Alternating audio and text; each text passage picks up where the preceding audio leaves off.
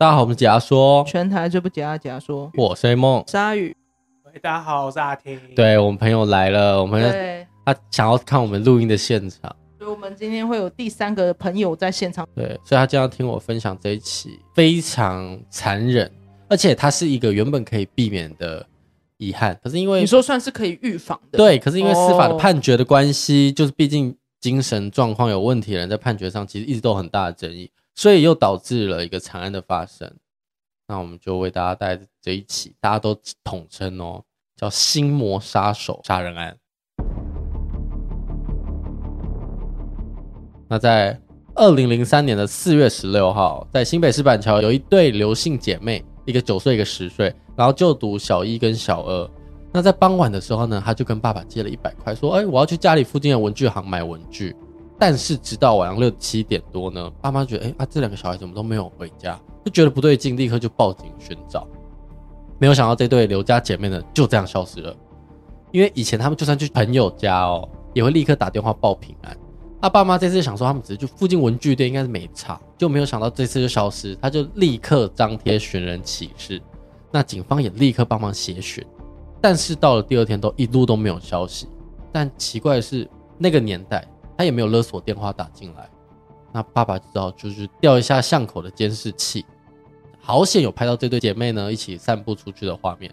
但是大概到了下午五点五十到五点五十七这一段呢，姐妹旁边站了一个男子跟他们搭话，因为监视器画面那个时候还偏模糊，所以隐约觉得这个人好像有点熟悉。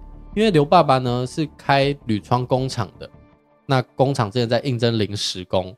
那这个身形呢，就跟一个求职者有点像。这个求职者名字叫做陈坤敏，二十二岁。那这个陈坤敏呢，因为第一次应征是有成功入职的，而且在工作期间跟刘家人也非常的熟，两姐妹呢都会叫他哥哥。但因为只是临时工嘛，所以雇佣了一下之后，只要没有缺就不会再继续雇佣。那直到第二次又有职缺的时候，他就再去应征，但其实这次就没有上这份工作。那第一时间，刘爸爸就立刻打电话给这个陈坤明，他说：“阿弟啊，你怎么抖？”然后就陈坤明就回说：“不啦，我在熊班呐。”语气都非常平平淡淡的，所以这个爸爸就觉得：“哎，可能误会了，不会是他，应该只是身形很像。”那警方就从刘爸爸跟刘妈妈身边的朋友开始调查，却发现这个陈坤明呢，其实有极大的嫌疑哦。所以第一时间先把陈坤明先带到警局侦讯，没有想到一问就立刻有重大的发现。陈坤明直接回答说：“有啊。”四月十六号那天有带这两姐妹去买东西，警方一听到就立刻问说：“那人呢？后面人去哪了？”没有想到陈坤明就开始支支吾吾的开始说不出话，整个后续都交代的很模糊。但是这时候有很重大的突破口，警方并没有跟他正确讲时间点，就是几点几分姐妹被带走。没有想到这个陈坤明自己说了案发的时间跟时间点。对，你说他自己讲，对，他就讲出了很正确的时间，警方没有跟他讲啊。但他可以讲出来，所以算是自爆就对了。对，警方第一直觉就认定应该就是他姐妹，就是被他藏起来。但是他们想要套出那到底是藏在哪，那他就立刻劝他说：“那你就说实话，如果你有藏，你就讲。我们警方只是想把小女孩带回来而已。”没有想到陈坤明开始歇斯底里，然后做出各种解释，而且过程中不止一直坚称不知情，甚至还有很离奇的，就是在侦讯的过程吐舌头啊、做鬼脸这种很诡异的行为。警方继续进攻询问，他不想错过任何一点线索。在两个小时后呢，陈坤明才说出，他带了两个女孩到一个华中桥下的一个小木屋。他华中桥下在新店，警方立刻就把陈坤明押到华中桥下搜索。到现场呢，发现真的有一个像小木屋的，其实有点像流浪汉建制的那种临时木板屋。没有想到一踏进去就立刻发现刘姓姐妹的拖鞋，但上面都沾有血迹。还有看到一块砖头，上面除了血迹以外，还有少许的毛发。然后地上就是那种喷溅啊，那种很严重的血迹。警方就押陈坤明，最后说：“女孩呢？那女孩到底去哪了？”这时候陈坤明整个是完全情绪失控了，对着新店溪的河边就说：“姐姐，姐姐在那边，妹妹在那边。”下一秒，陈坤明又说：“嘘，不要讲话，他们在叫我了。”那陈坤明就直接坦诚，已经杀害。两个小女孩，而且就弃尸在这个新店的河床里面。那陈坤敏呢，其实已经是精神恍惚啦，然后也说着，其实他很喜欢两姐妹，他帮他们解脱。警方这时候赶快通知刘爸爸跟刘妈妈到现场。但刘爸爸得知这消息以后，几乎呢就是情绪已经是溃堤了。他怎么想都不会想到，一个曾经可以熟到在家里走来走去的，大家称呼他叫大哥哥的陈坤敏，会是带走他家两个小朋友的凶手。警方就开始彻夜出动救生艇，在华中桥下来回寻找这两姐妹的遗体。不过一直找了找找整个晚上都找不到，一直到早上的九点二十二分，警方突然通知就是找到了啊，打捞上来的呢是姐姐的尸体。爸妈立刻就是腿软痛哭，这样跪倒在地。在十点三十五分呢，也找到妹妹的尸体，而且两具都是泡到浮肿的那种状态。那原来呢，在四月十五号呢，陈坤明到刘爸爸家拜访，正好碰到了刚放学的刘家姐妹。他告诉这两个妹妹们说嘛，明天带他们到大卖场去买礼物。所以在四月十六号傍晚，陈坤明就来到他跟姐妹约定好的地点。啊，看到姐妹们出现了嘛，他就带他们搭计程车到板桥三民路的卖场附近下车。那三个人就这样刚好走到一个国小校门前。那陈坤明就说：“等一下，他家就在附近，他回去拿个东西。”刘家姐妹啊，就这样乖乖的在校门口等，就没有想到陈坤敏回家呢，是先把 FM Two 磨成粉，然后用针头注入其中一罐铝箔包，因为他有一点精神疾病，所以他可以取得 FM Two。那再带上另外两罐正常的铝箔包，所以有三罐铝箔包，一罐是有下药的。骑机车呢，又回到校门口找刘家姐妹，就跟她说：“哎、这有三瓶饮料，哎。”然后他把下药的呢给姐姐，另外两个正常就是自己跟妹妹。那他也提议哦，说我们来比赛，谁喝得快。然后就是亲眼看到他全部喝完之后呢，再载华那个姐妹到华中桥下的一个小木屋。那姐姐喝的是有下药的，所以没多久他就开始神志不清。陈坤明见状后呢，就用双手，一手掐住姐姐，一手掐住妹妹。大概五分钟后，姐姐就已经昏迷断气了，因为妹妹是没有喝有下药的嘛，所以他就死命挣扎跟哀嚎。那陈坤明就拿附近呢在地上的砖头猛砸妹妹的头部，直到妹妹断气，才把两个人丢入新店溪。但到底是怎样的仇恨，要让陈坤明下如此大的毒手？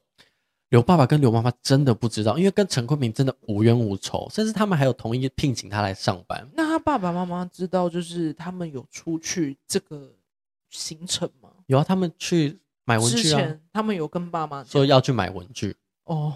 对，可是其实是跟陈坤明约好。为什么要杀害女儿呢？但陈坤明表示，就是是行凶那天呢，前往大卖场的途中，他突然听到一阵巨响，他心里面呢有个恶魔在跟他对话。就跟他说：“你要杀人，你敢不敢？不敢，那我来。”就这样，接下来他的身体都被那个恶魔控制，直到把姐妹杀掉后呢，他才能又回来控制自己的身体。所以第一时间警方研判这个可能就是有精神状况。但爸爸有说，礼拜四打给他的时候，就刚才调监视器嘛，打给他说啊，滴滴的，他回答的很正常啊，根本就没有精神状况。那最可怕的是，案发前一天，其实不止刘家姐妹被带走。刘家是有四个小孩的，那一天呢，前一天是四个兄弟姐妹都被带走，一起去超商买东西。监视器拍到呢，是直到刚好刘家刘爸爸刘妈妈的朋友刚好也进了这家超商，发现这群小朋友跟他们打招呼后，陈坤明就自己默默的离开了，而且出去的时候还跟遇到二女儿，二女还跟陈坤明说拜拜，哥哥拜拜。所以有人推测，就是陈坤明一开始其实是打算让刘家的全部小孩都绝后。那也有人推测呢，会不会是他在求职的时候，因为不是有说第二次就没有成功面试上嘛，所以他就怀恨在心。案发后的陈坤明的爸爸，就是精神病患的爸爸，有亲自到死者家登门道歉，但是他说这个小孩其实有精神病很久了，左邻右舍都知道。那那时候其实正在服役期间呢，在左营营区的时候，他就不小心撞到头，之后就怪怪的，在四月十号还曾经要割腕自杀。可他其实精神病是在国中就有了，就有被判出来，其实一直都在服药。判出来是他被判出来的精神病是就是思觉失调。哦，其实那时候叫做那时候好像就叫做人格分裂。对，因为以前的病症会叫人格分裂，是到后面在这几年之后才把它证明为思觉失调症。那时候对他是被判人格分裂，他就是现在思觉失调症，因为他觉得他内心有个恶魔，而且会控制他。那。警方有在搜查陈坤明的家里，有发现一个笔记本，也间接发现他真的有精神疾病。笔记本上写呢，两千年四月三号三点四十五分，我创造了你，你的名字就叫做洪中慧，就叫做小红吧。”然后我真的一时无法认同，我无法相信他会这样告诉我，他会对我说这样的话。然后又有写说：“小红今天跟我说，哎呀，你说的太多了。其实哥，你不是一直相信缘分吗？说不定他有他的苦衷。”那警方在后续法院判刑时呢，有做过精神鉴定嘛？就确定他有患了思觉失调症。那在一二审，法官都判无期徒刑，因为他其实算是坦诚犯案嘛，再加上精神疾病，最后判刑只有十二年有期徒刑。然后此案结案了吗？因为刚好碰上解严二十周年，政府颁布了减刑条例，也就是特赦，所以陈坤明只关了六年就刑满出狱。所以在二零零九年，他就提前刑满，然后就出来了。但是因为精神疾病，在出来的时候，其实要先去医院戒护。你应该知道，因为这个做过。但是到医院治疗只有五个月，他就成功出院了哦。那他真的是蛮短的，就是他，就是他在恢复期跟就是那个戒护的时间，其实算蛮短，算很短的。对，嗯、那我这边再跟大家讲另外一个案件。在陈坤明出狱后，隔年的二零一零年十月，永和呢有一名二十七岁的林姓妇人，因为刚生产完半年，才然后做完月子，她就觉得要多找点工作来贴补家。我们这边就叫她林姐好了。这时候她看到一个求职广告，应征槟榔门市，薪水两万八，月休六天，然后上班地点是在中和、板桥、土城、新庄都可以。然后应征地点在板桥，然后就请假一谢先生这样。那林姐在出门的时候还拜托她的大嫂说：“我早上去应征工作，你帮我顾小孩，我下午呢就会带小孩去打预防针。”但出门后，林姐就音讯全无，家属就立刻报警。警方依照通联记录呢，找到一个嫌疑人，立刻就带搜索票冲到嫌疑人的住处。第一时间呢，警方就直接冲着嫌疑人说：“林姐去哪里了？”而这个嫌疑人呢，却说自己有精神疾病，不知道，不清楚。然后，但是警方呢，在嫌疑人的住处找到了林姐的机车钥匙。那这个有精神疾病的嫌疑人是谁呢？他就是陈坤明。所以他又犯案了。对，警告警方看到钥匙后就立刻加大搜索，因为刚好陈坤明跟同住的母亲说过，他有一个另一个租屋处。立刻，警方请母亲带路，他们要去那边看状况。有没有想到一进租屋处，整个地板，墙上都是鲜血喷溅的痕迹，而且最后发现储物间林姐就沉尸在那边，尸体被棉被覆盖着，而且衣服遭到撕破，手臂有大量的淤伤跟极其严重的撕裂伤跟挫伤。Oh my god！现场还有球棒跟铁棍，地上还有一条拖行的血迹。经调查后呢，整个行凶过程之残忍，甚至更残忍。所以他是凌虐他？不能讲凌虐他。那警方经调查后呢，十九号那一天呢，林姐她第一次就要出去面试这个工作，约在板桥的家乐福大卖场，陈坤明就带她去租屋处面试。面试完后呢，他就跟林姐说：“哎，那我明天带你去找我们的槟榔摊老板云云。”那林姐不疑有他，第一天面试完他就回去。到隔天呢，林姐就依照约定处啊，又到同一个租屋处。这时候陈坤明开始说：“呃，因为下毛毛雨，所以没有办法见老板云云。”但是因为林姐是工作请假过来面试的，看到陈坤明这样推脱，他就觉得有问题。为什么我看不到老板？他就很坚持要他带她去找那个云云。那陈坤明看谎言快被识破呢，就恼羞成怒，就把预藏好的木棍往林姐头上敲下去。林姐第一时间有用手挡住，然后就往客厅开始逃。但陈坤明没有要放过他，他一路这样追打、捶打他，这样，然后到木棍断裂之后呢，他就改拿铝直的球棒。继续往林姐头部重击，但这一次林姐没有挡到，所以就立刻重击倒地，然后就哭求陈坤明住手。但这时候陈坤明已经完全杀红眼哦，他把林姐先拖行到旁边的储物间，骗林姐说要她吞下 FM2，就是之前用过的那个 FM2，他说可以减轻痛苦，所以就半强迫哦，要林姐把 FN Two 就很多颗就要全部吞掉。那林姐吞完就立刻昏迷过去嘛。没有想到陈坤敏这时候是举起球棒，朝林姐的头部猛敲，直到最后看林姐死亡后呢，就把她的短裤脱掉，而且把上衣整个撕破，然后套在颈部，用蓝色毛衣盖住林姐的头，再用棉被裹在最上面，最后再用一个铝板，一大片的铝板盖在上面，然后开始擦拭大门前跟客厅的血迹，然后出门买午餐。那警方经调查后呢，发现他原本是要将那个租屋处分租，而且他的广告还限定女性，但是在租屋处却找到电击棒、木棍、铝球棒这种，所以他根本就其实就是要诱拐各种女生回家，也可能进行杀害啊。但是他这次是声称林姐有严重侮辱他的家人，然后他又说是他心中的恶魔要他杀人，所以他才杀他。所以刚刚那个就是杀害过程是他本人叙述的，所以他其实就算有精神疾病的状态，他还是可以清楚的记得他犯案的细节。一部分是他陈述，一部分是警察按照现场的那些调查去拼凑出来的。对，哦。因为那些血迹拖行的痕迹是可以研判，再加上他去验他那个尸体里面是有 FM two，，这些都是现场采证。对对对对对对对。那这次判决呢，一二审都是死刑，但上诉了到最高院，没有想到又是精神疾病。二零一三年十月二十一号，最高院撤销死刑，发回更审，因为他患有妄想型精神分裂症。陈坤敏的辩护律师表示。台湾有两公约实行法，精神障碍、智能不足的人受到国际公约保护，就是不能判死。